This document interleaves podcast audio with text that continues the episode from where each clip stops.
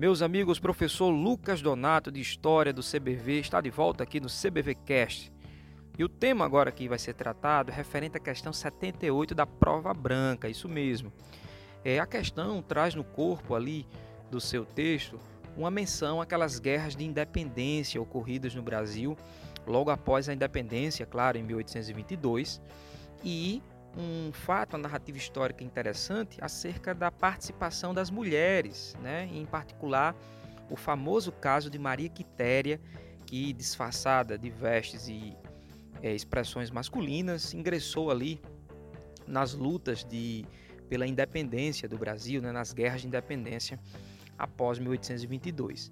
Só que é importante destacar que Maria Quitéria, o excerto trouxe isso, ela pega em armas né? E apesar da proibição de mulheres nos batalhões, decidiu se alistar de modo escondido, cortou os cabelos, amarrou os seios, vestiu-se de homem. Portanto, não se trata de uma típica inserção feminina, mas sim né, se trata de, de, uma, de uma relação motivada pela rigidez hierárquica da estrutura social.